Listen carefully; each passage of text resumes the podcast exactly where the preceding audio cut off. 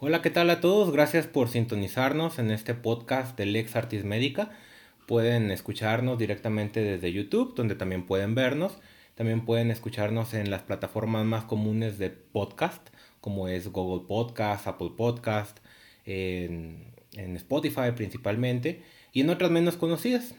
Pues nos encontramos hoy 5 de enero del 2020 Yo me acabo de enterar de una noticia bastante interesante, lo estuve platicando con, con, mi camarada aquí, el doctor Héctor.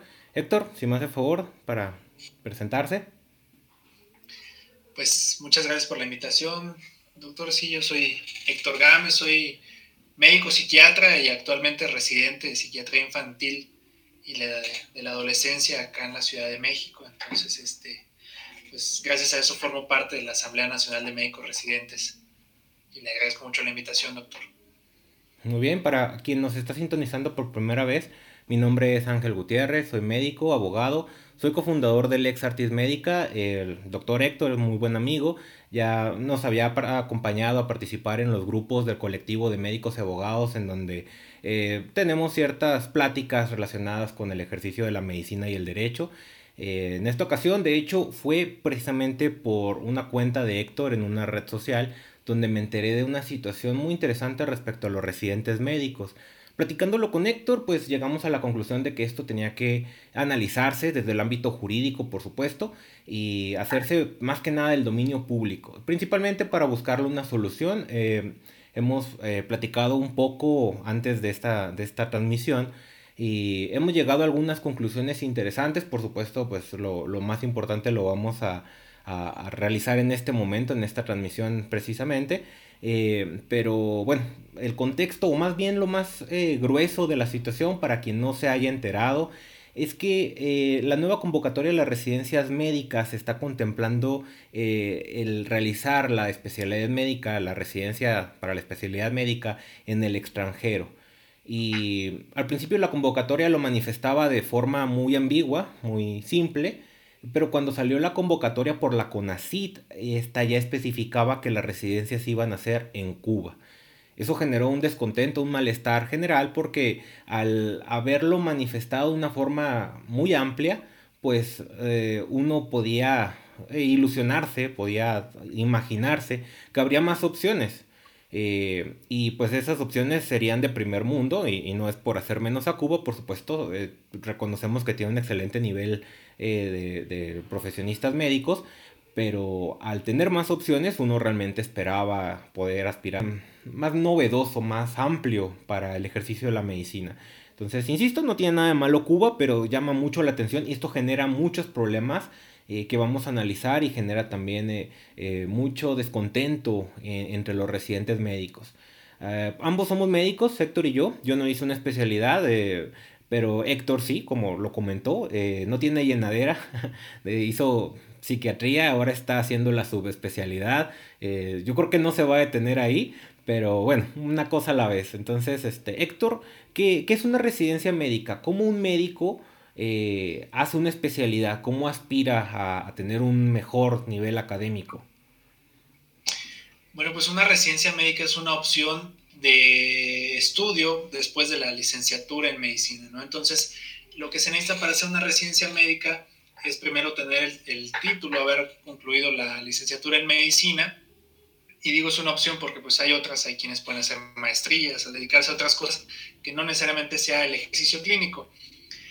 La residencia médica, como tal, una vez que uno termina la licenciatura, puede aspirar a ella siempre y cuando pueda pasar un examen que se llama Examen Nacional de Aspirantes a Residencias Médicas, que se hace una vez al año, casi siempre en el mes de septiembre, hasta ahora con la pandemia. Y este, a partir de ahí, cuando uno ya seleccionó alguna especialidad como tal, si no me equivoco, creo que son alrededor de 22 especialidades entre quirúrgicas y clínicas, cirugía general, medicina interna, eh, geriatría, por ejemplo, pediatría, ginecología, en eh, psiquiatría es una de ellas. Hay especialidades que son de entrada indirecta, o sea, yo tengo que eh, primero pasar por una eh, especialidad, por ejemplo, como medicina interna, para después derivarme a la neurología. estas son opciones que no es tan, tan fácil, o sea, a diferencia de una licenciatura que a lo mejor yo voy y presento un examen de admisión a una universidad pública o privada y así puedo quedar en medicina, en el caso de la especialidad tengo que forzosamente pasar por eh, el examen nacional de, residencias médicas, ¿no? Entonces, eh, ¿esto por qué? Porque es un filtro que se tiene a nivel nacional, es un método que se creó para eh, pues como así decirlo, es lo más objetivo que tiene el gobierno para el reparto de los lugares de las especialidades. Entonces el residente como tal es un médico ya titulado que está cursando la especialidad. En este caso, en alguna, algún hospital sede, para el caso de las clínicas o quirúrgicas, o en algunas instituciones más de carácter eh, administrativo y de salud pública, como es el caso de algunas especialidades como la epidemiología, la misma salud pública, que no necesariamente están eh, dentro de un hospital como tal. Eh, la duración en la cual yo soy un residente, pues depende mucho de la especialidad. Por ejemplo, un neurocirujano puede incluso hacer cinco años, en el caso de un psiquiatra es cuatro años, los pediatras hacen tres años de, de especialidad médica. Depende mucho de la especialidad y la sede en la que estás. Lo importante aquí es que el residente médico tiene una característica muy particular al mismo tiempo que está estudiando una especialidad, trabaja. Entonces es un empleado eh, en su mayoría del gobierno, aunque también hay instituciones privadas que tienen médicos residentes. Un ejemplo que yo conozco muy bien es el Hospital del TEC de Monterrey. El TEC de Monterrey, en su Hospital San José, en la ciudad de Monterrey, tiene médicos residentes. Entonces es una institución privada y ahí el médico es un un empleado de esa institución y al mismo tiempo es estudiante del TEC de Monterrey. En el caso de su servidor, yo fui en la especialidad de psiquiatría eh, empleado de la Secretaría de Salud Federal, residente en el Instituto Nacional de Psiquiatría y alumno de la Universidad Nacional Autónoma de México. ¿no? Entonces, eso es lo que constituye un residente. Es muy común que quienes se atienden en un hospital eh, público, por ejemplo, digan, pues me, tocó que me atendiera un practicante, ¿no? Y pues no es tanto un practicante, no es alguien como que esté ahí ensayando, sino más bien es un médico que se está especializando, ¿no? Que va un poco más allá a un área específica de la medicina. Bueno, pues eso es en general lo que constituye una residencia médica, al menos en México. Vamos, Héctor. Héctor acaba de, de, comentar la piedra angular, una de las piedras angulares de esta conversación, el residente médico es un trabajador, es tanto un médico en formación, porque ya, ya, aunque no lo haya manifestado, es un hecho conocido por todos, un hecho notorio, pero algo que no es tan del dominio de, del conocimiento general es que el residente es un trabajador. Desde 1960 eh, hubo una reforma a la ley general, a la ley federal del trabajo, y en esta reforma se le da la calidad de trabajador. De hecho, si revisan, si tienen a la mano una ley federal del trabajo, hay un apartado exprofeso dedicado a los trabajadores en formación en residencias médicas. Y hubo una controversia, un pequeño paréntesis, eh, hace algunos años respecto a, si era o no era, porque se promovió un amparo precisamente eh, en contra de, de los, las autoridades que se encargan de, trabajar con los residentes, una persona promovió un amparo, eh, una, de estas dos personas era de Veracruz, creo que de medicina interna, no recuerdo los detalles, pero se promueve un amparo y el juez lo, acepta, manifestando pues que el hospital escuela era una autoridad para efectos del amparo. Pero unos años después se sucede una situación muy similar el residente promueve un amparo en contra de un despido, de una, de una baja, pues, y el, el juez de distrito que conoce del caso niega niega esta situación, niega el amparo, manifestando que de acuerdo a la ley federal del trabajo, el residente es un trabajador y que por lo tanto el hospital escuela no es una autoridad para efectos de amparo. Esto crea una contradicción entre ambas, ambas eh, determinaciones. Se va a la Suprema Corte de Justicia y esta determina ya en, no recuerdo si fue la primera o la segunda sala, pero eh, ya por una cuestión jurisprudencial por contradicción de tesis, mm, a detalles técnicos, pero nuestra máxima, eh, nuestro máximo juzgado nacional eh, ha establecido que el residente en formación es un trabajador. Y como tal, no es un trabajador de palabra, que muchas veces así es este, en la práctica, pero en, en, el papel, en la ley, que es lo que cuenta, goza de todos los derechos como cualquier otro trabajador. Y, y esto es importante porque a final de cuentas eh, viene a ser la solución de, del conflicto que algunos aspirantes actualmente están teniendo. Pero eh, es excelente que lo haya puntualizado Héctor eh, porque es algo que, que, se tiene que decir, que se tiene que saber y más aquellos que aspiran a una residencia y también aquellos por supuesto que que, son estudiantes de medicina y que quieren continuar su formación, mientras más temprano conozcan sus derechos y, eh, aprendan a defenderse en ese sentido, pues les va a ir mejor, ¿verdad? En muchos sentidos. Entonces, este, pues eso es una residencia. Eh, ¿cómo, es este examen? Porque eh, en el sentido de que a cada cuánto se hace el examen, porque si necesitamos muchos especialistas en el país, debe de hacerse seguido, ¿no?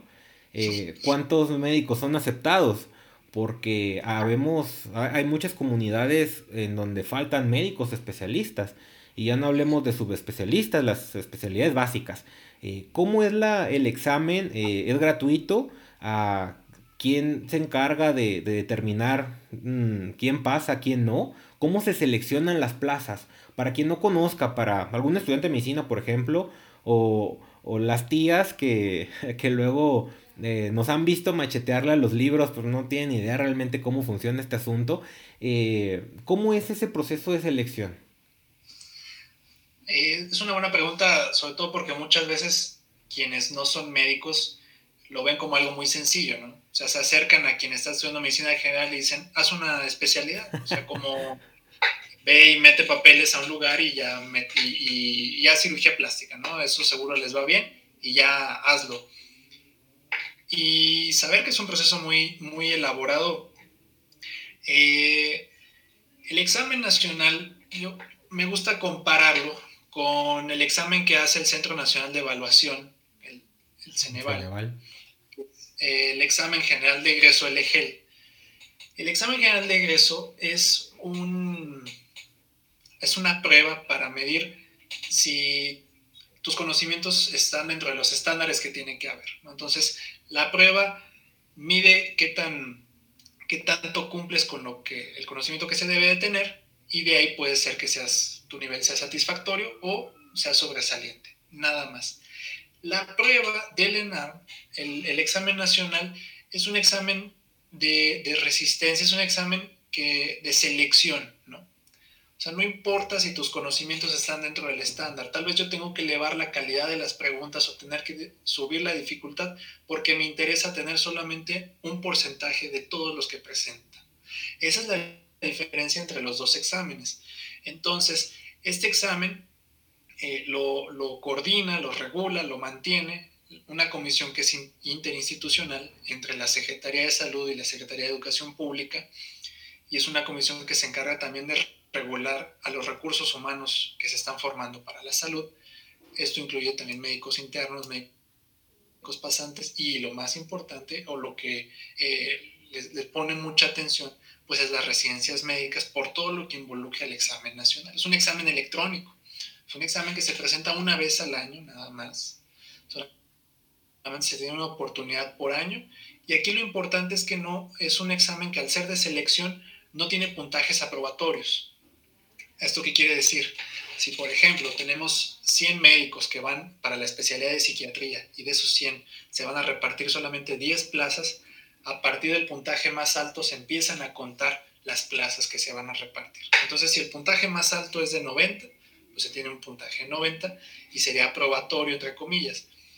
Pero si el puntaje más alto es de 60, a partir de ahí va para abajo. Entonces, en realidad, eh, eh, así se reparte. El examen lo componen 450 preguntas que se dividen entre preguntas en inglés y algunas que son las menos, y el resto del porcentaje del examen se divide entre cirugía, ginecología, pediatría y las derivadas de la medicina interna. Entonces, eh, en general no se reparten tantas plazas. ¿Por qué?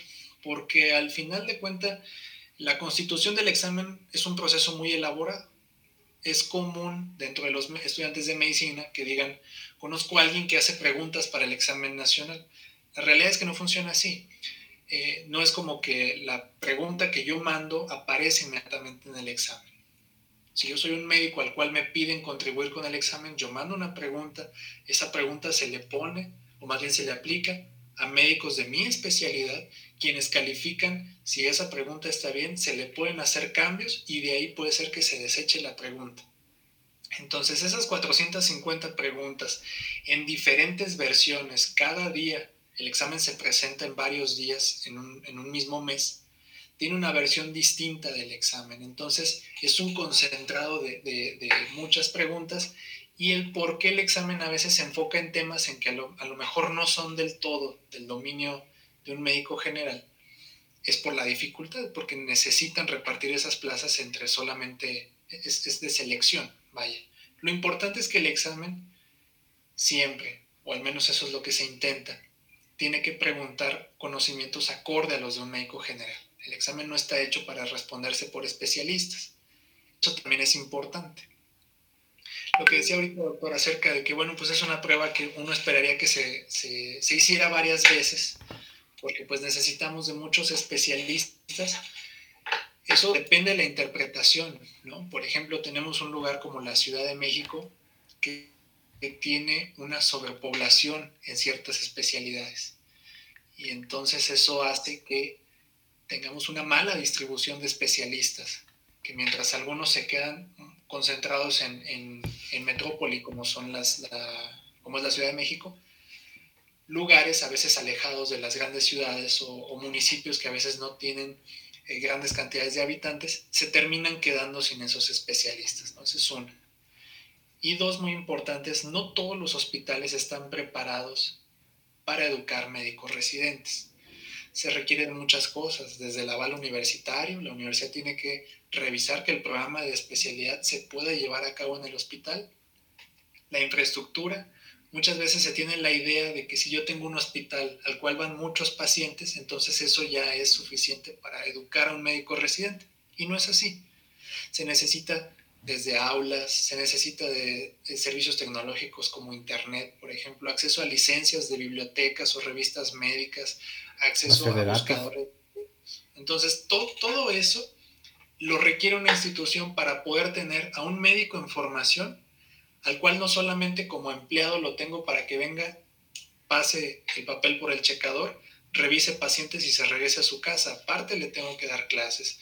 Aparte es un médico que seguramente va a hacer un ejercicio de investigación. Por eso, toda esa estructura hace que, por más que yo diga es que conozco un hospital muy grande que no tiene residentes, es porque tal vez, una de dos, o no se ha hecho el trámite necesario, o dos, no tiene la infraestructura eh, necesaria para la educación de los médicos. Y algo también muy importante, como decíamos, al ser un empleado, el residente es alguien a quien se le paga. Entonces, año con año, dentro del presupuesto se tiene que considerar el pago de esos recursos humanos en formación. Y no es tan fácil, o sea, no, es tan fácil que un país pueda decir, bueno, perdón por la expresión, pero ahora sí de chingadazo quiero tener más médicos residentes. Es algo complicado. Eh, eh, el aporte para esos médicos residentes viene de varias instituciones. Como decía en un principio, hay entes privados que absorben la educación del residente pero no todos se pueden dar ese lujo. O sea, estamos hablando de médicos en formación. Yo tampoco, en su, en su parte de empleado, yo no le puedo exigir, por ejemplo, a un residente de primer año de cirugía que ya me funcione como cirujano. Me puede dar ciertos servicios y tener una utilidad como empleado, pero no al 100% como la tiene ya un cirujano formado de experiencia, ¿no? Entonces, todo eso también es una inversión que a veces solamente el Estado se puede dar, por así decirlo, ese lujo. Entonces, todo eso involucra el examen. Por eso me fui desde las preguntas del examen hasta lo que es ya la institución como tal que lo tiene que recibir. Y, bueno, pues así es como se llega a solamente entrar a la residencia. Sí, el, la CIRF, la Comité de Interinstitucional de Formación de Recursos Humanos en Salud, Eh, fue creado un decreto presidencial por ahí de 1980 por Miguel de la Madrid. Precisamente lo que hace es eh, enlazar lo que eh, la competencia de la Secretaría de Educación Pública con el Sistema Nacional de Salud y su órgano rector, la Secretaría de Salud. hasta aquí yo creo que, cualquiera que no haya tenido algo de, información, cualquier ama de casa o, cualquier persona que se haya topado con este podcast y que diga, oh, qué interesante, vamos a darle play. Em, pues ya tiene algo de contexto, pero vamos a ponernos filosóficos, ya vamos a entrar en materia. Eh, si tú eres estudiante de medicina o eres aspirante a la residencia médica o ya eres residente, bueno, qué bueno que llegaste hasta aquí, esta parte ya vamos a, hacer un poquito más, más este, sustanciales. Eh, ¿Realmente funciona el examen? Eh, es, eh, desde su punto de vista, eh, ¿es el medio idóneo para seleccionar a los especialistas? Bueno, alguna forma había que tener, ¿no? Porque estamos hablando de que antes de este método de evaluación y de, de las plazas, cualquiera podía acreditar sus conocimientos en un área de la medicina y empíricamente recibir su especialidad. Y, y así hay muchos que, que son especialistas por consejo son especialistas porque la Secretaría de Salud les emitió esa, ese permiso y, de forma empírica realmente son especialistas. Por supuesto que la formación es indispensable y eh, en aras de proteger la salud de los mexicanos y de perseverar en la calidad de la atención, pues se pretende que los mejores médicos sean los que aspiren a estas especialidades. Pero un examen realmente es el medio idóneo para, para demostrar que un médico es mejor que el otro. Eh, ¿Usted cómo la ve? Yo creo que no es el mejor medio para decir que un médico es mejor que otro. De hecho, quienes han tenido puntajes altos, eh, pues tampoco es que sean unos eruditos en la medicina. Por eso decía, eh, es distinto al, que es sobresaliente en el examen de egreso, porque tal vez ese sí tenga lo que le corresponde como médico y un poco más, mientras que el examen nacional, pues es una prueba de selecciones, es como ir a, intentar entrar a un equipo de fútbol y que te ponen a correr hasta a ver quién aguanta más, y el que aguanta más, ese se queda. No, me, no quiere decir que seas mejor, sino es, es pues lo que, la forma en cómo yo puedo seleccionarlo al ser una prueba de selección, eh, no es perfecta. Creo que hasta ahorita, pues el gobierno no tiene otra forma objetiva de poder repartir esos lugares, ¿no? O sea, como, como no, no tengo tantos lugares, tengo que crear un instrumento que sea, eh, pues ahora sí, excluyente. Tengo que, poder elegir solamente a, los que, eh, según estos requisitos, puedan pasar. En este caso es tener el título, eh, cumplir con, el pago del examen, que eso es muy importante. Me lo ha preguntado ahorita y se me ha olvidado decirlo. El examen cuesta y, no es barato. Para allá iba de una poniéndonos filosóficos. Eh, ¿Para dónde Guayaba se va todo ese dinero que, llega a manos de la CIRF? Eh, los como, como abogado tengo eh, esa curiosidad de revisar papeles, documentos, por eso he tenido la oportunidad de revisar que las convocatorias, eh, que los decretos de, este, donde nacen estas instituciones, pero realmente no he visto algo, si alguien que nos está escuchando conoce el dato, a dónde va a parar ese dinero, porque evidentemente va al SAT, y, pero, o sea, ¿cuál es el fundamento de eso? Eh, es un dineral. Y, estamos hablando de que Ah, de cierta manera es hasta mañoso. Ahí ya estoy sacando mi veneno. Pero de cierta manera es hasta mañoso porque eh, el número de plazas es finita. Y el número de aspirantes que, puedan sustentarlo, pues es este los que entren en la convocatoria, ¿no? Ah, antes había un límite, creo que eh, hace, hasta hace poco, este, ahora sí es de que entre el que quiera y ya los que tengamos, a ver cómo nos repartimos. Eh, pero pues eso solo hace, solo engorda eh, la posibilidad de recaudar más dinero. Que al final de cuentas, este, desde su experiencia, ¿ha escuchado alguna información de dónde va eh, estas este, pequeñas sumas? Fíjese, doctor, que hace unos años justo el Cifros tenía una presentación que no sé dónde quedó. Es una presentación que uno podía abrir y tenía un audio y todo donde te explicaban cómo se elaboraba el examen. Digo, esto que yo sé, las preguntas lo aprendí ahí. Y bueno, pues la justificación más grande que te daba la, la presentación es que toda la infraestructura que requiere, desde la renta de los lugares, la renta de las computadoras, el equipo que está vigilando que pues no haya eh, hackeos, que no se roben el examen, que se haga el cómputo inmediato, o sea, que tú puedas salir, bajar, digo bajar porque yo lo presenté en un lugar en el que eran dos niveles, ¿no? Entonces bajé escaleras a recoger mi resultado y ya estaba, ya me, no, no decía aprobado, pero al menos dice que... La calificación de puntaje. Entonces, eh, todo eso se supone que pues es muy caro, supuestamente, y que por eso se requiere esa gran cantidad de dinero. Ahora, yo le pongo el ejemplo de, 2015, yo, fue el año en el que yo presenté el examen, y en 2015 se repartieron inicialmente 28 mil lugares para el examen nacional, con un costo aproximado de 3 mil pesos por examen. Esos 28 mil lugares se llenaron. De repente, pues ya no había más lugares. Yo tenía compañeros que me dijeron, no alcancé, pues ni modo hubo una serie de quejas, las redes sociales pegaron con todo y estamos hablando de redes sociales pues todavía muy, no, como lo que hay en este momento ya, ya tan grande, todavía era mucho los grupos de Facebook y cosas así. En modo beta. pegaron con todo y se abrió y entonces no me acuerdo si llegamos a cuarenta y tantas mil, o sea, se, se, fue, se abrió un día extra de presentar los exámenes, se abrieron sedes nuevas y entonces se aumentó drásticamente la cantidad y pasó esto. Sabes que vamos a darle lugar a, todo el que quiera. Y entonces ahí perdió un poco el sentido la parte de la organización y de que pues todo lo tenemos para pagar y todo. Claro. Si, de verdad está bien organizado, ¿cómo es posible que abras así nada más de, de, golpe?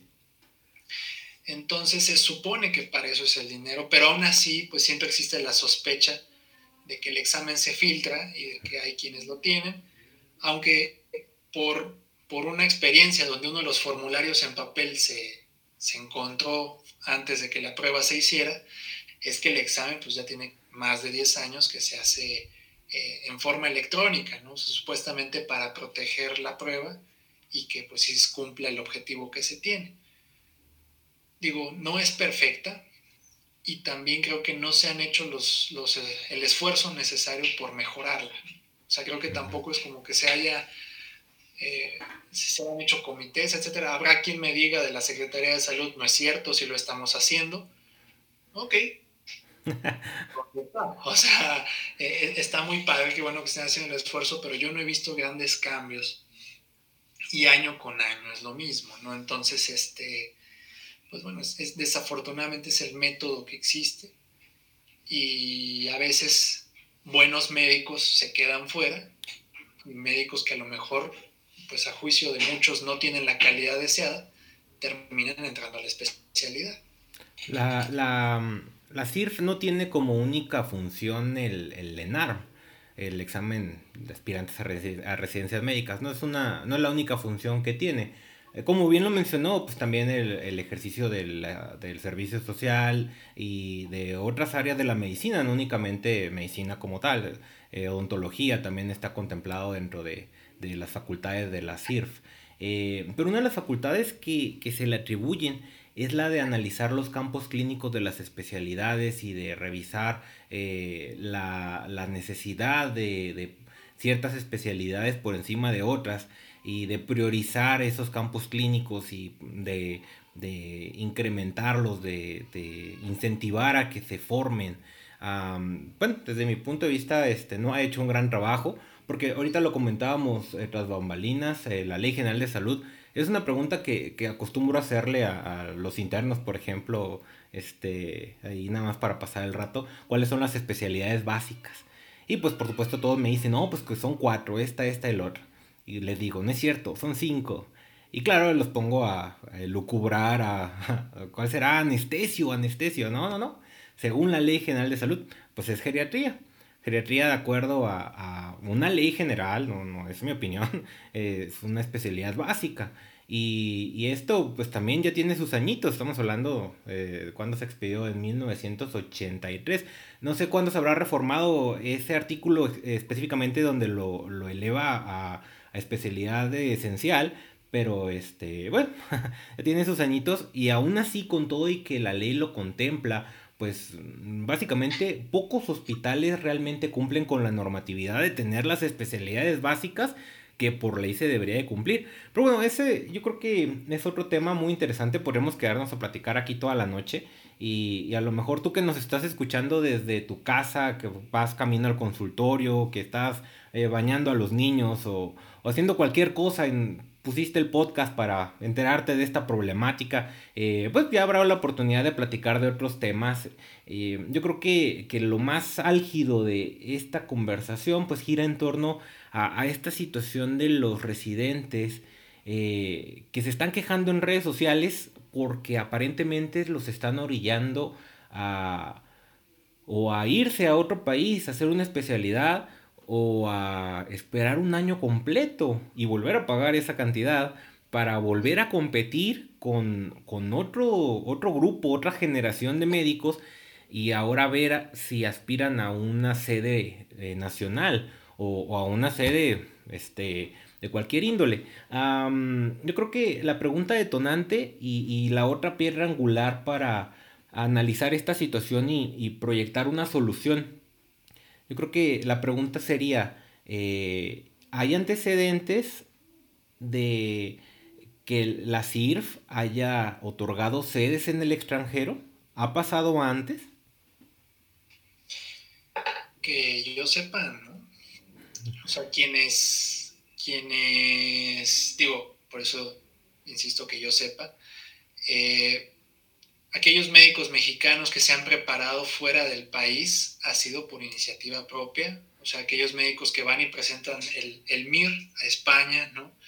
Médicos que sé que se han ido a Israel, por ejemplo, a hacer su especialidad, médicos que están en Estados Unidos, que han aprovechado su dominio del inglés, han hecho las pruebas que no son baratas para hacer la especialidad en Estados Unidos y se han aventado la especialidad allá algunos han regresado, hay quienes trabajan en los dos lados de la frontera. Este, y médicos en España también hay muchos que, han homologado el título, que han hecho todo el esfuerzo por irse. Eh, no necesariamente hablo de, médicos de familias adineradas, ¿no? porque muchas veces se piensa extranjero ah, es igual a las Curain y compañía. No, estoy hablando de, de, de gente que a veces eh, hizo todo un esfuerzo, consiguió los recursos, se puso a estudiar, hay gente que hecho la especialidad, por ejemplo, en Alemania, se pusieron a estudiar alemán, etcétera, hicieron todo lo necesario para poder migrar a otro país. Pero eh, de, de, algunos sé que sí han tenido apoyo del gobierno, pero como tal, como alguna beca extra o, a partir de CONACYT. ¿A partir del ENARM? Pero a partir de, del examen nacional no conozco ningún caso, no conozco nadie. O sea, la realidad es que las plazas que se reparten son los lugares que hay aquí en México, ¿no? Pero que, el examen nacional te asegurara con tu puntaje, tú puedes aspirar a hacer tu especialidad fuera de las fronteras del país, no. La problemática de la que se están quejando, eh, como, como comentábamos al principio, yo no soy especialista, eh, como dato que no viene al caso, eh, hice el, el examen de, de, residencias médicas ese mismo año, me tocó que se abriera cupo precisamente y recuerdo la frustración de que se estaban llenando los, los espacios y, y, el alivio de que se había abierto más, más lugar. Eh, y curiosamente ese mismo día que presenté el examen, también no viene el caso, este fue mi primer día de clases en la Facultad de Derecho, no, no tuve el puntaje necesario y bueno, que el plan B era estudiar leyes y, este, y ha sido bastante agradable, cada quien tiene su propio camino del chinobi ah, pero en el caso de usted, ese año 2015 eh, presenta el examen nacional de residencias médicas y sucede lo que les está pasando a, a los compañeros actualmente eh, salen las convocatorias, salen las, eh, los lugares de las plazas y, casualmente psiquiatría es una de las eh, especialidades en las que se ofertan estos lugares en, Cuba. Para quien no está enterado de la situación, un poco de contexto porque este, hay un poco de revuelo en, redes sociales y espero que se haga, pues se viralice más. Ah, pero para quien no está enterado de la situación, en esta convocatoria se ofertaron mil plazas de CONACIT para hacer una beca, bueno, para hacer una especialidad, perdón, con una beca CONACIT en el extranjero. Eh, estas mil, eh, mil, sedes, mil plazas, eh, no son de todas las especialidades, son solo de algunas cuantas, anatomía patológica, entre ellas psiquiatría, rehabilitación, son unas cuantas nada más. Entonces, en concreto, si, si usted le hubiera pasado que que le dan la oportunidad o le insinúan que puede hacer una especialidad en el extranjero, pues, interesado en psiquiatría, y, compara el nivel de, psiquiatría de México con otras partes del mundo y se anima a aventarse, porque pues a final de cuentas es una oportunidad, muchos lo vieron así, y deja pasar las sedes nacionales para que cuando se abra la convocatoria de la CONACID poder aspirar y ver qué opciones tiene, y se lleva el desencanto de que es Cuba que repito, no hay ningún problema con Cuba. Una de las quejas que más ha estado sonando, eh, que yo creo que pues, hay que hacerle eco, es que eh, son 100, por ejemplo, los, los lugares que se están destinando para allá. ¿Dónde guayabas van a meter a 100 eh, residentes en psiquiatría en Cuba? Si no caben en México, realmente Cuba va a tener la infraestructura, el, el equipo, el personal suficiente entonces, en su caso concreto, ¿cómo, cómo lo hubiera tomado? ¿Qué, ¿Qué, hubiera pasado? ¿Qué hubiera pasado por su cabeza? Porque yo me lo puedo imaginar, pero yo no soy residente. Este, no, no hice una especialidad. Eh, platíquenos usted cómo... ¿Qué, qué le hubiera pasado? ¿Qué, ¿Qué, hubiera sido el sentir? Yo, si lo veo en retrospectiva, o sea, si lo veo desde este punto y, y, y pudiera poner una especie de espejo y ver el pasado, eh, sí estaría decepcionado. Pero si me pongo en el lugar de alguien y, me, pongo a pensar en ese momento en el cual eh, para mí pasar el examen nacional y hacer una especialidad era lo más importante, o sea que era, era, yo me jugué el todo por el todo para hacer una especialidad, tal vez no me desencanto tanto, tal vez sí lo veo como una opción viable y diría, bueno, pues pues entonces vámonos a preparar mojitos allá. O sea, tengo que, que, irme y no hay de otra.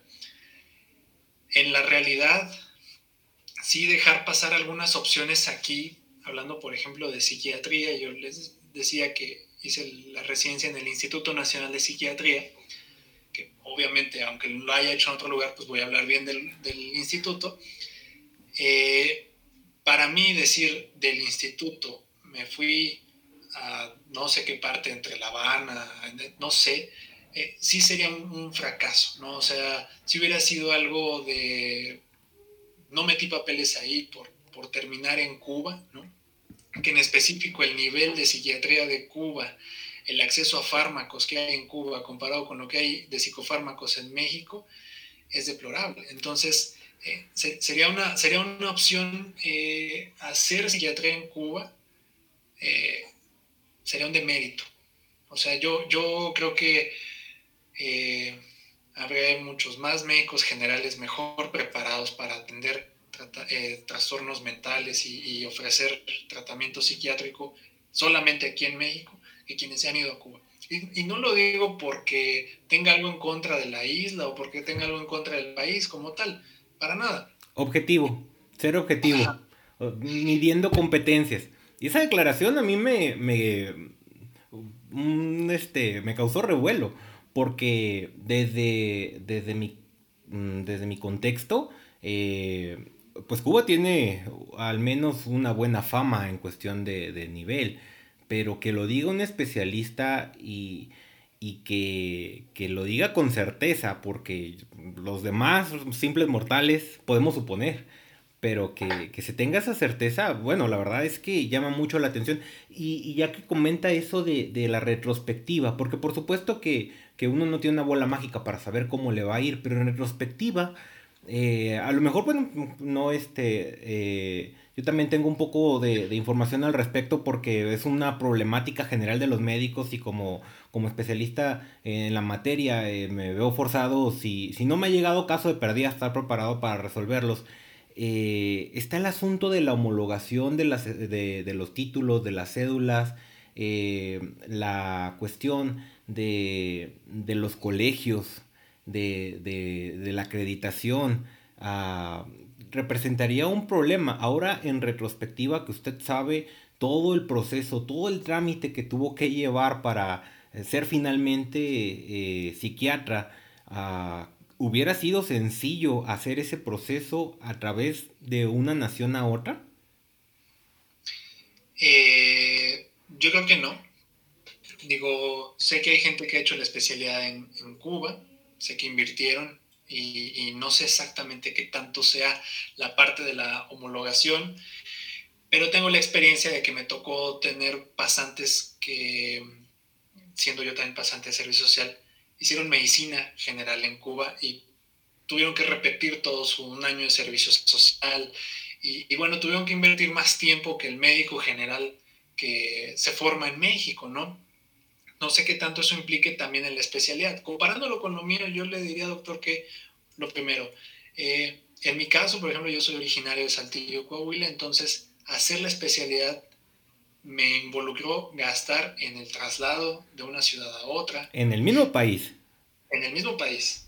Tengo compañeros y amigos que son de la Ciudad de México y se tuvieron que trasladar, o sea, tuvieron que rentar y todo para estar más cerca de la institución eh, eh, en mi caso, yo, mi título no estuvo listo, el de medicina, justo cuando yo, yo acabé el servicio social y a las dos semanas ya estaba en la residencia. Mi título todavía no estaba, entonces a mí me tocó tener que pagar un extra para que la UNAM dijera, ok, pues te espero un rato en lo que me traes tu título, ¿no? Y pues ese extra era de mi salario como médico residente, ¿no? Entonces, ese tipo de cosas, de por sí en México, es es un gasto y es una inversión y es tiempo y es buscar dónde vivir y es este ahorita con lo del COVID, de verdad no me quiero ni imaginar todo lo que involucra todo, todo ese tipo de traslados y todo esto, irse a otro país y, digo, eh, ahorita que hablábamos de, Cuba, eh, tal vez si a mí me hubieran dicho, ¿qué prefieres? La Clínica Mayo en Estados Unidos o el Instituto Nacional de Psiquiatría en México. Digo, quiero mucho al instituto, pero no es así me voy a la Clínica Mayo. Pero entre Cuba y, hospitales en México, inclusive aunque no fueran institutos nacionales, yo no lo pondría como primera opción. O sea, eh, cabe aclarar que Cuba tiene un muy buen sistema de salud. Eso es muy diferente a decir que tenga buenos médicos. Entonces, eh, el sistema como tal, independientemente de su educación médica, funciona allá. Aparte que ver el, tipo de gobierno que tiene. Entonces muchas veces hay quien se, casa con esa idea de decir, bueno, pues de que me forme en un seguro social a que me forme en Cuba, pues seguramente voy a traer más herramientas de Cuba. No necesariamente. O sea, entonces creo, creo que esa es la, el mensaje, ¿no? Lo difícil que es ya hacer una especialidad aquí. Si a eso le agregamos los costos de homologación, el traslado para allá. Yo no quiero asustar a nadie, pero normalmente las becas y sobre todo las de CONACYT no se depositan el día primero. no, y no, no son cuantiosas, son 9 mil dólares al año, como 12 mil y garra eh, el tipo de cambios y si Arquímedes no se equivoca. Eh, pues no es mucho, sobre todo para, decir tengo vacaciones, un fin de semana libre, voy a ir a ver a la novia. Pues, de la misma manera, ah, no, no es la intención de, desilusionar a nadie ni, abatirle los ánimos, este, por supuesto, este, pero sí es, eh, es de reconocer que muchos se encuentran entre la, espada, la, entre la espada y la pared. Y este, y pues eh, al menos en, en, el área de psiquiatría esas declaraciones son, son bastante eh, útiles para ponerse en perspectiva. Y, ese comentario la verdad es que es muy mordaz, este, no quisiera que pasara desapercibido. Es, es cierto, es muy diferente tener un buen sistema de salud a tener eh, médicos competentes dentro de ese sistema de salud, porque son cuestiones técnicas completamente diferentes eh, la pericia clínica, el diagnóstico, el arsenal terapéutico, eh, no es lo mismo a, gozar de, un servicio de salud de, primer nivel, de prevención, de, cuestiones un poquito más sociales incluso. eh, que también influyen en la salud, porque muchas veces se nos olvida ese factor biopsicosocial que es parte de los sistemas de salud. Entonces, si se tiene, si goza de buena fama, no necesariamente es por el personal médico, que de nueva cuenta, sin demeritarlo, pero pues es una, una excelente comparación como, como este, entre una y otra. así que sí, no, no quería que, que pasara desapercibido yo creo que antes de, platicar sobre eh, qué se puede hacer al respecto, eh, porque tú que nos escuchas seguramente ya llegaste al consultorio, le vas a poner play y nos vas a seguir escuchando más tarde porque la conversación está súper interesante. Ya teníamos la intención de, de platicar sobre este tema de las residencias médicas. Eh, desconocíamos la situación de Cuba porque, pues bueno, eh, no estamos revisando los documentos o, las convocatorias de manera regular, ¿verdad? No, no acabamos. Eh, ahora que, que, hubo este revuelo, pues se hizo del dominio público, nos enteramos y pues era algo que no queríamos pasar desapercibido, pero ya teníamos esta intención de platicar sobre las residencias médicas por otra situación. Héctor, el, el aumento del número de plazas eso por sí solo generaba sus propios problemas. Sin, sin hablar de, esos, de esas mil almas que están en esa situación, el aumento del número de plazas, eh, ¿qué, problemas puede generar? ¿Qué, qué situaciones se, van a vivir en la calidad de la atención médica, en la infraestructura, en la formación y, e incluso eh, en los mismos docentes, en, el personal médico que tiene a su cargo a los residentes, porque se ha escuchado de todo. ¿Qué, qué, opinión nos puede dar al respecto? Yo lo primero que diría es, para esto, olvidemos un poco de la isla, olvidemos un poco de Cuba y hablando específicamente de México, el incremento en los lugares de residencia muchas veces se ve, obviamente si yo soy un estudiante de medicina y aspiro a una residencia, me da gusto que haya más lugares porque digo, bueno, tengo más posibilidades de poder ingresar. Para muchos que a lo mejor son ahorita residentes de primer año dicen, claro que sí. Cuando ya te informas un poco más, lo ves desde la perspectiva de las universidades, eh, lo ves de forma global, te das cuenta que no todos los hospitales son sirven como sede para una residencia, uno, que es lo que ya decía. Dos, es, es una gran responsabilidad formar un médico especialista. O sea, aquí no se trata de decir, tengo un hospital, pongamos un ejemplo, un hospital general del IMSS, tenemos eh, un área de urgencias llena, ah, entonces esa área de urgencias llena serviría para formar urgenciólogos. No funciona solo así. Toda la infraestructura que se requiere es, es este, como les decía hace un momento, un hospital que no tiene un área de enseñanza, que no tiene un aula, no serviría, o sea, no sería candidato. No es nada más tener filas de pacientes y, estar experimentando con ellos, que esa es la idea que se tiene, ¿no? Aquí tenemos mucho trabajo, entonces se necesitan residentes. Tenemos un hospital mal organizado en sus empleados, entonces necesitamos residentes. Lo que tú ves como en esa, desde ese punto de vista es que viene el residente a parchar tus errores pero no porque lo quieras formar. Por eso el incremento, yo creo que planear un incremento de plazas se iba a llevar todo el sexenio. O sea, era sentarse y decir, ¿sabes qué? Eh, ahora sí, las grandes universidades, en el caso de la UNAM, que su programa de especialidades pues es como, como el, el pilar para otras universidades, las grandes universidades privadas, los grandes hospitales, los, las secretarías de salud, vamos a sentarnos y vamos a hablar acerca de cómo poder hacer este incremento, qué cambios hay que ir haciendo en los hospitales. Hay ahorita residentes que ni siquiera tienen aval universitario. Entonces no saben, porque les dijeron un día, sabes que hoy ya no eres de esta universidad, bueno, ¿cuál sigue? No, pues no sé. Y entonces, ¿qué hago? Bueno, pues no sé, no sé quién me va a titular, no sé qué va a pasar.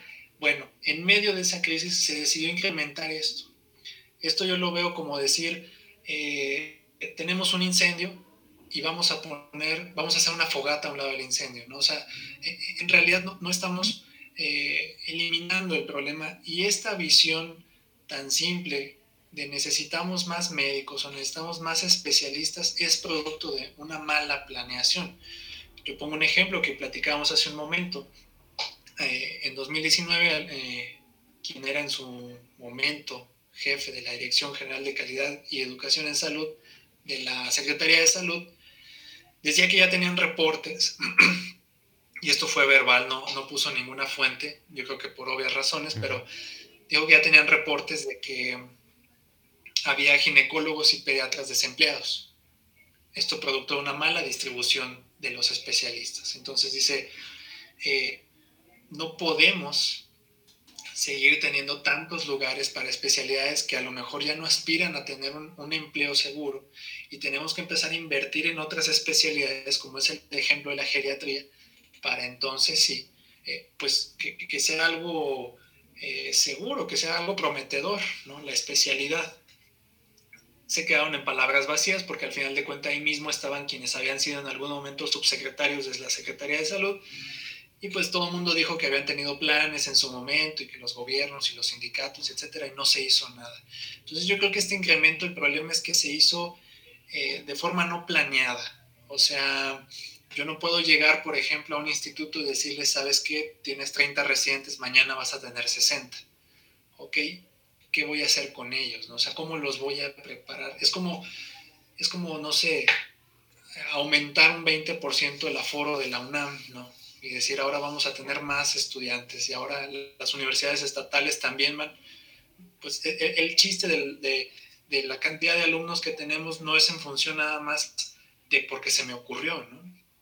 Depende de varios factores y lo mismo es con los residentes. Entonces creo que esos factores no se analizaron de forma puntual y bueno, pues eso nos trae que en su momento se, se proyectara mandarlos a otro país y, y, que pues ahorita estén en una crisis.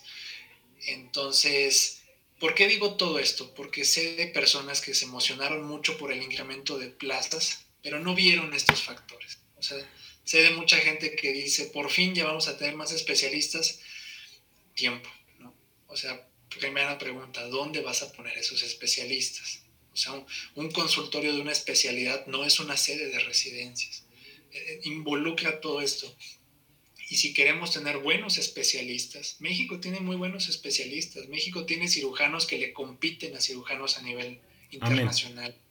México tiene médicos internistas que son referentes nacionales. O sea, eh, no solo en la Ciudad de México, en varias partes del país hay quienes son referentes mundiales en alguna área de la medicina. Y esos salieron de esos hospitales, de esos hospitales que a veces vemos y devaluamos por ser públicos. Bueno, pues esos hospitales también dan buenos médicos, pero no todos los hospitales están preparados. Muchas universidades incluso sirven de apoyo a universidades más grandes para los programas de especialidad porque no tienen la infraestructura para la vigilancia, para los programas, para cumplir con los requisitos de la SEP. O sea, en pocas palabras es abrir una nueva especialidad o abrir cursos de especialidad es una chinga. Entonces, hacerlo nada más así, ahora sí, para que todo el mundo entienda, al Chile, es lo que nos trae problemas. O sea, esto no se puede hacer así. Pero bueno, pues aquí ya vamos sobre la marcha y pues ya se hizo. ¿Qué va a pasar en algunos años? Que la respuesta se responde sola, ¿no? Desempleo, mala calidad, eh, pero, pero algo más, algo, alguna observación eh, mordaz al respecto. Eh, ¿Cuál va a ser el resultado de, del ejercicio de la medicina? Porque muchos teorizan que, que los especialistas van a estar ya en similares. de, se van a, a explotar y, y, que a final de cuentas pues no va a haber dónde ponerlos. Eh, ¿Qué, se ha escuchado? ¿Qué, ha platicado con, sus compañeros, con sus amigos? ¿Qué ha meditado? ¿Qué, opina respecto al futuro de la práctica médica en nuestro país? Yo creo que esto lo que va a provocar es que, así como ahorita ya hay una prostitución de la medicina general, con las farmacias similares, las del ahorro, y hasta ahorita ya hay hasta laboratorios que ya tienen su consultorio médico, y es una prostitución. Se busca el médico por su cédula para brincar algunas normas y que se puedan prescribir fármacos. Eh, lo mismo va a pasar con algunas especialidades. Aclaro, aquí no quiere decir que quienes somos especialistas busquemos concentrar las especialidades en un pequeño grupo para entonces nosotros quedarnos con todo el pastel. De hecho, hacer un incremento bien planeado permite que quienes ya son especialistas también tengan un empleo Si yo a lo mejor veo que lo que se necesita es un hospital o una unidad más grande para poder tener especialidades, esa unidad va a requerir de médicos especialistas. Esos médicos especialistas ya los tengo ahorita. Entonces, todo ese reajuste nos conviene a todos. El problema es que no se hizo. Entonces, ahorita, ¿qué es lo que viene? Médicos que a lo mejor se formaron en unidades que no estaban preparadas para formarlos. Entonces, habrá carencia de cierto conocimiento. Van a requerir a lo mejor de que esos médicos vayan a subsedes a adquirir ese conocimiento, subsedes que ahorita están cerradas por el COVID y que no tienen un futuro cercano de apertura. No podemos decir, ah, bueno, para septiembre todo va a volver a la normalidad, no lo sabemos. Entonces, toda esa adaptación va, a ser algo difícil y nos va a traer eh, pues médicos mal preparados, que a lo mejor la diferencia entre lo que usted decía, lo que pasaba antes, el médico que solo iba y se al, quirófano y aprendía, a lo que sea ahorita, pues no va a ser mucha diferencia, ¿no? Entonces, eh, hacer mal un programa de residencia no, no es una buena propuesta, ¿no? Y entonces eso nos va a traer cirujanos que a lo mejor no estén bien entrenados, nos va a traer eh, psiquiatras que sepan más o menos cómo hacer alguna intervención, vamos a tener médicos internistas pues que a lo mejor sean médicos de recetas, de recetas de cocina. O sea, sí. el, paciente tal es la receta y es el mismo, ¿no? Oye, pero hay que analizarlo, no importa. Y entonces se, se usan fármacos como dulces, y, caigamos en estos vicios que ya tenemos como médicos y que justamente esos vicios, la educación y la buena formación es la que los quita. El estar cerca de la investigación, el que estar cerca de las actualizaciones, el tener buenos docentes que te ayuden a pulir, que, que te reten como tal, hace que el médico se quite esos vicios y pues el, el, favorecido no solo es el médico, sino también el paciente. Amén. Y yo creo que esto lo que va a incrementar son los vicios que justo lo que se busca es purgar de la medicina, ¿no? Pero, pues bueno. El, aumento de plazas ya está. Em, la, convocatoria ya estableció su número de plazas, ya está en el papel y, ahí ya entra mi, mi, este, mi convicción de que si está escrito se tiene que hacer. bueno, eh, y va, va a representar problemas, pero en concreto con, este, este pequeño sector que, si lo permitimos se va a incrementar todavía más el próximo año. Eh, estos residentes que, están eh, predestinados a, visitar a, otro país para hacer su especialidad. ¿Qué opciones tenemos? Que desde su, bueno, es que ya habíamos platicado de esto tras bambalinas. Este, entonces, para ser más, más directo, eh, en los antecedentes que conoce en su tiempo en la asamblea, eh, la opinión pública ha funcionado, el acudir al Congreso con los políticos, con los líderes, el enviar cartas, el, buscar apoyo, el hacer trending topics, eh, ¿ha tenido alguna utilidad? ¿Ha, ¿Ha funcionado? ¿Da resultados? Sirve si hay unión. O sea, sirve si hay unión y sirve tomarse en serio el papel. Ir al Congreso a negociar, no, no puedo ir yo a un Congreso a negociar, yo tengo que ir a demandar que me den lo que quiero. Si, si yo voy pensando que les voy a hacer un favor a los diputados al hacerles mi propuesta, no va a servir de nada. ¿Por? Porque justamente ellos ya tienen su plan, las autoridades ya tienen el plan. ¿Y el plan cuál es? El plan es que a lo mejor te vas a ir a Cuba y allá pasarás algunos meses sin beca porque pues no hay cómo pagarte. El plan es que a lo mejor te vamos a insertar en un hospital que pues, ahí se nos ocurre que vas a hacer la residencia. Ese es mi plan. Unirse funciona eh, siempre y cuando esta unión se mantiene y nada más. Ahora, cuando vemos que es una unión que tiene poros, es una unión en la cual hay cierta indecisión, hay pensamientos como si atacamos nos van a dejar sin nada, mejor nos quedamos a la espera y ya cuando seamos más algo, algo más grande atacamos y nunca terminas atacando. Cuando eso pasa, yo creo que la única opción es irse por la vía legal. O sea, creo, creo que hay que eh, leer, hay que revisar cómo hacer valer sus derechos. O sea, al final de cuentas, yo lo que le diría es, si yo estoy escuchando esto de un médico eh, especialista y que aparte es residente, que me dice que a lo mejor la calidad de las residencias no va a ser muy buena, pero pues yo ya entré, ya estoy por, por ser residente, la verdad es que a mí me vale, o sea, yo voy a hacer la especialidad. O sea, Mejor no, que nada. Porque estoy escuchando a este cuate que me dice que la educación, entonces ya veré yo cómo le hago, ya me compraré yo libros, ya haré cursos, etcétera. Lo voy a defender, ok.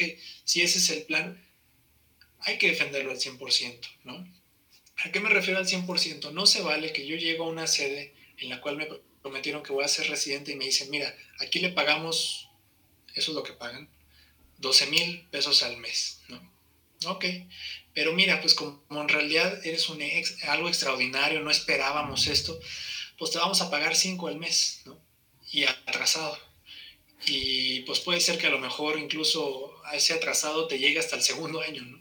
no sé. a, mí, a mí no me puedes, no me puedes dejar a deber, ¿no? A mí me tienes que dar mi seguridad social, a mí me tienes que respetar mi condición de estudiante, ¿no? A mí me tienes que dar mis derechos como estudiante, yo tengo que tener acceso a los servicios que tiene la universidad, yo tengo, tengo que tener acceso a las prestaciones que tengo como eh, trabajador, ¿no? Entonces, eso es lo que yo les diría. O sea, si esto ya se hizo, ok, vamos a sacarle el jugo necesario, que se le saque el provecho, que el gobierno vea en qué se metió. Que no sea nada más decir, eh, pues sí, ya hay más lugares, ¿no? O sea, tú lo que querías es hacer especialidad, pues ya estás, no te quejes ya estás allá adentro. O sea, agarra el bisturí y ahí a ver cómo le haces cuatro años. No, o sea, yo necesito mis vales de despensa, yo necesito mis bonos de riesgo, yo necesito mi salario a tiempo. Yo necesito, ¿por qué? Porque tengo familia, porque también no, no me mantengo de, del aire, ¿no? O sea, no por ser residente dejo de comer.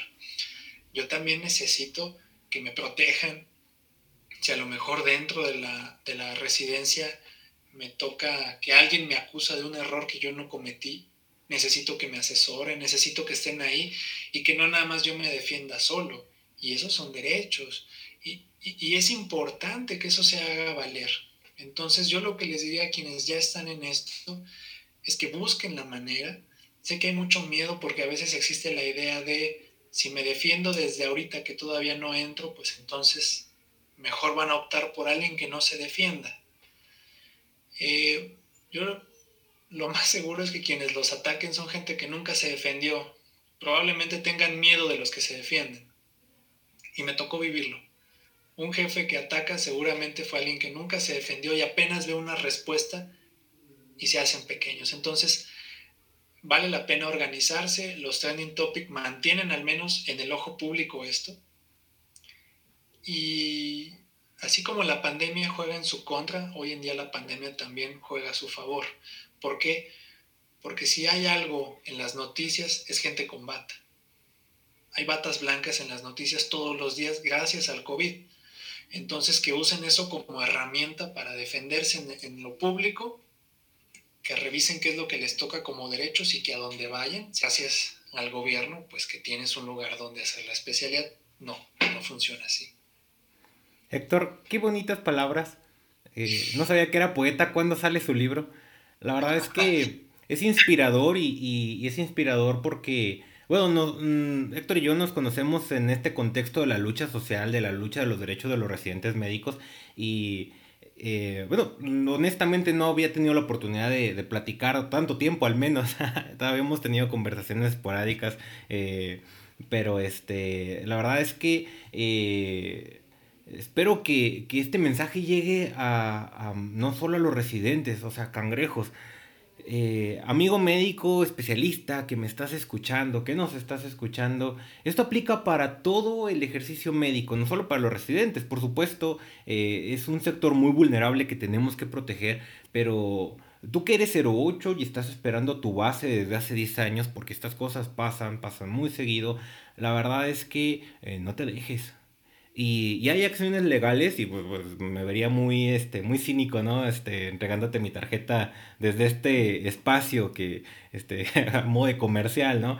Pero este, hay, hay acciones legales que puedes tomar en el caso de los, de los residentes ahorita cubanos, eh, perdón, me salió, en el caso de los residentes, este, los aspirantes que, que están orillados a, a viajar a Cuba, eh, hay acciones legales también pero lo cierto es de que infalible eh, la unión y, no tengo nada más que agregar, Héctor. Eh, el aspecto de, del protagonismo del médico a nivel nacional, pues es, es la oportunidad eh, que necesitábamos porque llevamos muchos años quejándonos y, haciendo revuelo y, maluniéndonos tal vez, pero ah, yo creo que y, resuena mucho por ahí si no es ahora, no va a ser nunca, con la situación de las vacunas, por ejemplo, de, los bonos COVID y muchas otras injusticias, situaciones, este, por ahí un compañero de, del ex Artis Médica, eh, un, este, un ah, columnista de Saludiario, acaba de denunciar una situación con una médico eh, que denunció eh, públicamente abuso de poder en cuanto a, a la vacunación de COVID. Eh, por ahí voy a dejar el enlace, de hecho está en las páginas, en las redes sociales del ex Artis Médica. Eh, yo me estoy enterando también de esa situación, bueno, no viene al caso, ¿verdad? Pero a final de cuentas, eh, todos esos problemas que nos aquejan a, los colegas de, no solo médicos, sino de la ciencia de la salud, porque como, como, como profesionista del derecho, quien he visto que es más vulnerable no solo son los residentes que se encuentran en esa, en esa categoría susceptibles, sino también los enfermeros. El personal de enfermería, la verdad es que eh, sí tiene mucho temor en el sentido de que ah, tienen, como hay mucho enfermero, pocas plazas, sí tienen más temor de perder su empleo, de, arriesgarse a levantar la voz. Pero Héctor, eh, esas palabras son inspiradoras, yo espero que, se transmitan, ah, es indispensable ahora más que nunca el, defender los derechos del personal de salud y el defendernos unos a otros, porque tristemente hay mucho canibalismo entre nosotros mismos. Y, por eso mi mensaje, compañero médico, compañero especialista, ah, hay que cerrar filas, hay que unirnos y, en este caso, por ejemplo, porque, por ejemplo, un amparo que sería la solución legal al problema de los médicos cubanos, un, amparo es, es caro y, un residente realmente eh, no, no tiene, o sea, no es que, lo demerite económicamente, ¿verdad? Pero si está aspirando a una especialidad y viene del Servicio Social de Medicina, eh, pues no tiene los medios económicos o la solvencia, de la misma facilidad que un ya especialista con su colchoncito, con su cuenta bancaria. Y, hacer el gasto del, porque en el 2015 yo creo que a usted le tocó igual que a mí, fue un gasto, este, ya tenía familia y, y fue una inversión que hice este, y, y ahorita, pues gracias a Dios que, que la fortuna me ha sonreído, pues en, retrospectiva no era tanto, pero en su momento era un dineral. Y, y este, y esa misma cifra o, lo doble para un amparo después de haber hecho el proceso de selección, pues la verdad es que es muy costoso. Entonces, eh, sí es un excelente consejo y, y, yo creo que, insisto, se aplica en todos los ámbitos del ejercicio médico. Eh, espero que esto eh haga una efervescencia rápida, porque la verdad es que el tiempo apremia. La verdad es que los tiempos de, la selección eh, van a seguir corriendo y, hay que hacer uso de todas las redes sociales, porque al final de cuentas son, son pocos los residentes afectados, pero aún aquellos que ya tienen su plaza eh, deberían de unirse, porque pudo haber sido su caso, pudo haber sido su situación. Y los estudiantes de medicina que nos escuchan es la misma situación, es el mismo contexto, pónganse en esos zapatos y, hay que apoyar, hay que buscar la manera de, respaldarlos. Y pues bueno, un pequeño comercial, si en algo les podemos servir desde el punto de vista jurídico, pues no está de más.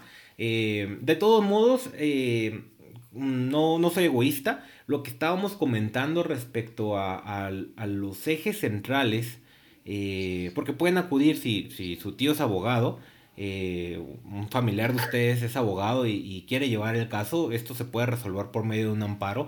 Les digo, no soy egoísta en el sentido de que si, si tú eres que me estás escuchando, eh, eres este abogado, ah, también está en tus manos el poder ayudar a este tipo de situaciones.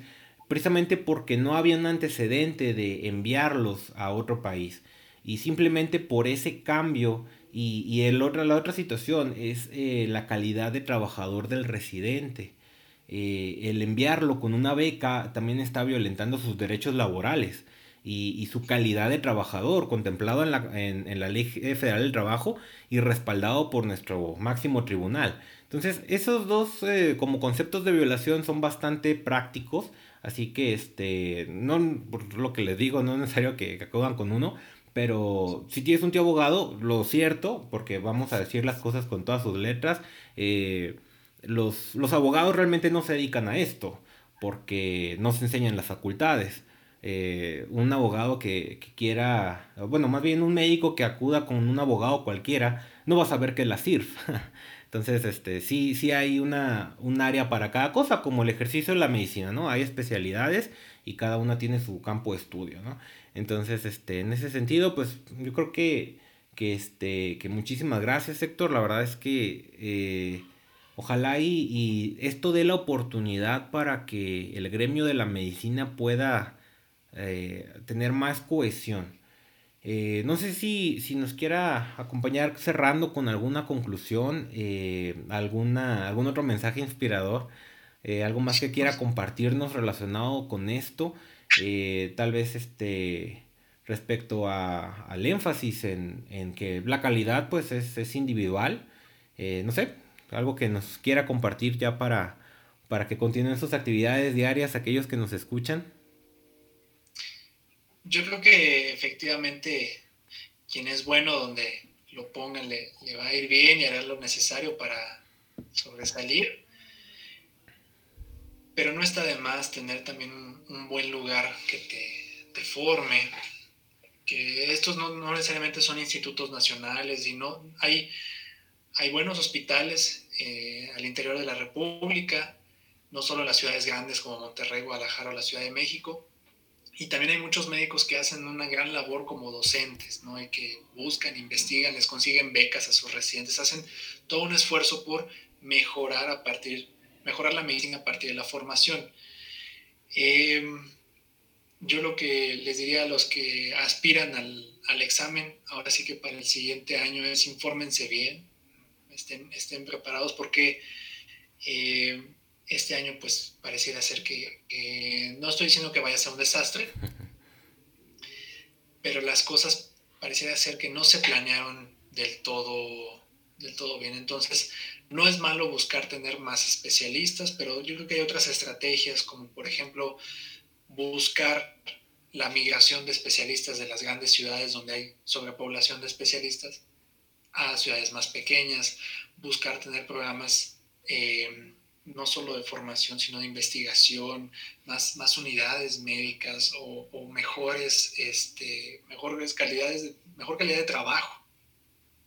Porque muchas veces el médico a veces rechaza algún trabajo en alguna ciudad más pequeña justo porque pues, no le aseguran que le vayan a cumplir sus derechos. Entonces por eso dice, pues mejor me quedo acá, aunque somos mil, no importa que todos nos dediquemos a lo mismo, mejor me quedo aquí donde pues si me respetan, si me dan mi salario, si me dejan investigar, si me dejan publicar, si me dejan tener pacientes, si me dejan... Entonces, pues a veces esas, esas cosas que en otros lugares no es que no se pueda, pero se le da atención o prioridad a, a otras cosas, pues es lo que hace que se rechacen oportunidades de trabajo. Entonces, sería todo. Creo que es bueno que desde ser estudiante saber lo que consiste una residencia médica, que es una opción entre varias que hay para hacer después de la medicina. Y que esto que muchas veces se queda la idea de, bueno, pues soy un eterno estudiante, ¿no? Soy el estudiante en medicina, soy el estudiante en la especialidad, en la subespecialidad y así me voy no es del todo cierto, ¿no? O sea, hay, también obligaciones laborales que se tienen que cumplir y que eso hace que que choque el residente, ¿no? Entonces, este aumento en las plazas es el aumento de las plazas también en empleados del servicio de salud, o sea, eh, no, no, solo es como que vayamos a tener más estudiantes. Eso sería todo, doctor. La verdad es que le, le agradezco mucho la oportunidad de poder decir esto, de poder tener aquí una voz de, de todos los que conformamos la Asamblea Nacional de Médicos Residentes y ojalá que que esto se difunda y que quien tenga comentarios o aclaraciones o quiera decir algo, pues que saben que existen las redes sociales de la Asamblea Nacional y pueden comentarnos, decirnos, quejarse, criticarnos lo que, lo que deseen para que pues ya lo tomaremos en cuenta y saber la, la situación en particular de algunos compañeros. Pues muchísimas gracias Héctor. A ti amable oyente que nos escuchas, este es el podcast del Ex Artis Médica. En este espacio que eh, construimos para ti, eh, confluyen diferentes áreas de la medicina y el derecho eh, todo está normado y lo que no lo desentrañamos. Entonces aquí vamos a, ver diferentes actores, diferentes personas que, van a interactuar con temas de actualidad o analizando situaciones eh, ya legisladas, eh, casos, casos legales y pues puedes acompañarnos, suscríbete a este podcast, te agradecemos mucho que nos hayas escuchado, comparte este, este audio con tus amigos, este video se nos está escuchando viendo en YouTube. Eh, los comentarios, dudas que tengas también, pues, puedes hacérnoslo llegar. Héctor, si alguien busca un psiquiatra, ¿dónde lo pueden encontrar? Este, pues con gusto me pueden buscar literal en Google, Héctor Gámez Barrera, ahí van a salir mis, mis datos de consulta. Pueden buscar también en Twitter como hgames12. Este, y la cuenta de la Asamblea Nacional es A, A, mayúscula, residentes. Este, también por si gustan seguirnos y pues estar al tanto de, de lo que nosotros vamos informando de la situación de los residentes médicos. Muy bien, pues por mi parte, Ángel Gutiérrez, el médico jurista, primum non nocere. Muchísimas gracias, Héctor. Gracias a usted, doctor, por la invitación.